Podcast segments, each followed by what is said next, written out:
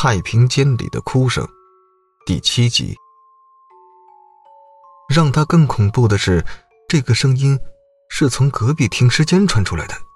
张瑶嗖的从木板床上坐了起来，这个女人的哭声更清晰了一些。难道李小小复活了？张瑶轻轻下地，拿起手电筒，摸黑向外走。他像做贼一样。轻轻的拉开木门，木门发出吱呀一声响，一走出门，一股冷空气扑面而来，他打了一个哆嗦，慢慢的靠近隔壁那个停尸间，他走走停停，蹭到了那黑漆漆的木门前，他俯下头，把耳朵贴了上去，嗯嗯嗯嗯嗯嗯嗯嗯嗯嗯。那东西似乎哭得很伤心，一嚎三叹，那哀怨的声音夹杂在悠悠冷风之中，平添几分诡异，让人毛骨悚然。他全身神经顿时高度紧张起来，许是耳朵靠得太近了，一不留神，他突然感到脚下一绊，身子就向前倾去，居然一下子撞开了。停尸间的门，他已经来不及收身，扑通一声扑进了黑漆漆的停尸间。空荡荡的停尸间里，瞬间涌出一股难以形容的气息，一个劲的往鼻子里钻。他的身体已经感觉到了水泥地面的坚硬和冰凉，现在他和那个东西已经同处一室了。他吓得冷汗都冒了出来，手忙脚乱地挣扎着站了起来，同时马上按亮手电筒照了过去。空气一下子凝固了，他看到了一幅不可思议的画面。他惊异地看到，此时房间正中的床板上，也就是白天停放李小小死尸的那块床板，正坐着一个披头散发的女人。这个女人扭着头。死死地盯着自己，脸颊上爬满散乱的发丝。手电筒的光照在她苍白的脸上，她的眼睛里闪着幽怨的冷光。天哪，她不是别人，正是李小小。此时，只见他冲着张瑶一咧嘴角，木木地笑了起来。鬼！张瑶惊慌的一声大叫，手一哆嗦。手电啪的一声摔在了地上，世界突然一团漆黑。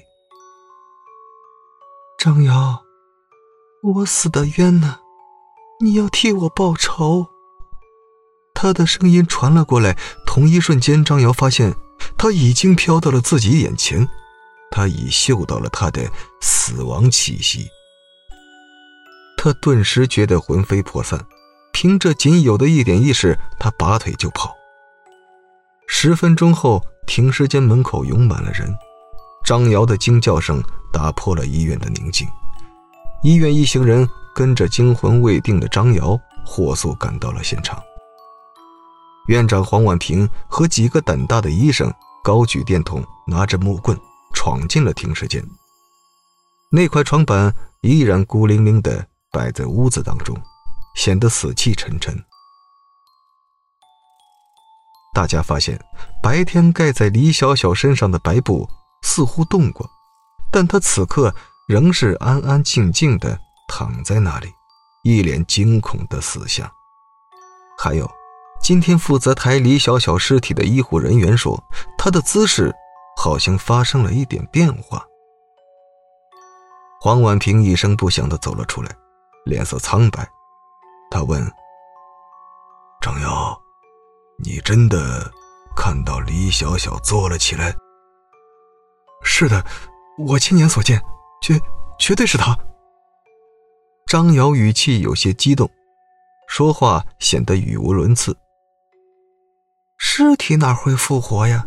张瑶，或许是你太想念小小了吧，受不了这事儿的打击。”一位女医生在一边搭腔。绝对不会，李小小还说话了。他说什么？他说他是冤死的，有人害他。一听这话，议论声戛然而止，大家面面相觑。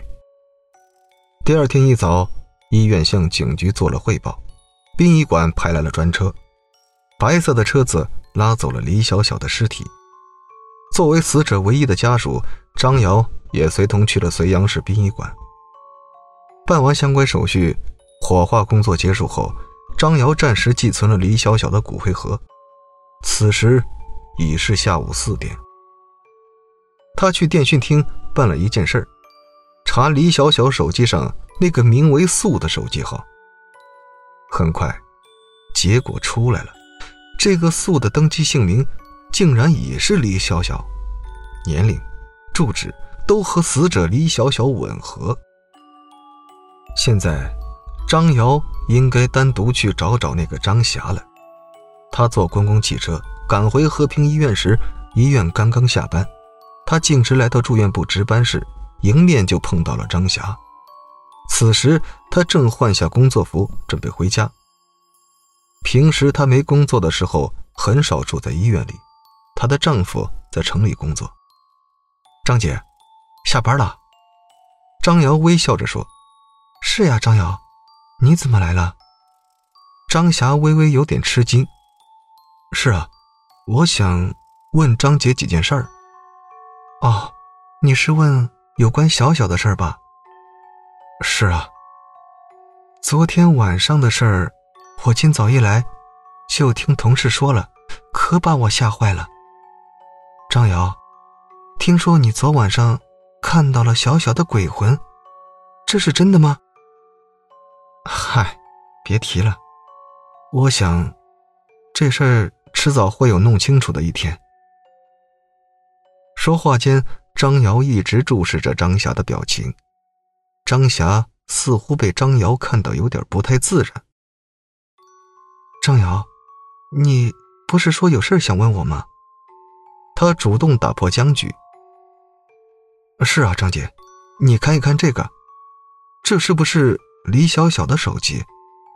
张瑶把那部红色手机拿了出来。对，张霞一眼就认了出来。这的确是小小的手机。那，你记得她的手机号吗？当然，我们是姐妹。小小有心事也常常跟我说。说实话，我们俩关系还不错。张霞顺口背出了李小小的手机号，这正是这部红色手机的本机号码，一字不差。那你再看看这组号码。张瑶从衣兜里掏出了写着名为“素”的手机号码的纸条。张霞把纸条接了过来，皱着眉头看了看，摇摇头说：“不知道，我不熟悉这个号码。可是我去查过这个号码，这个号码登记的也是李小小的名字。不会吧？据我所知，小小并没有换过手机号呀。”张霞又把那组号码看了一遍，四七七七，四七七七，怎么这个尾号好像在哪儿见过呀？你仔细想想，想不起来。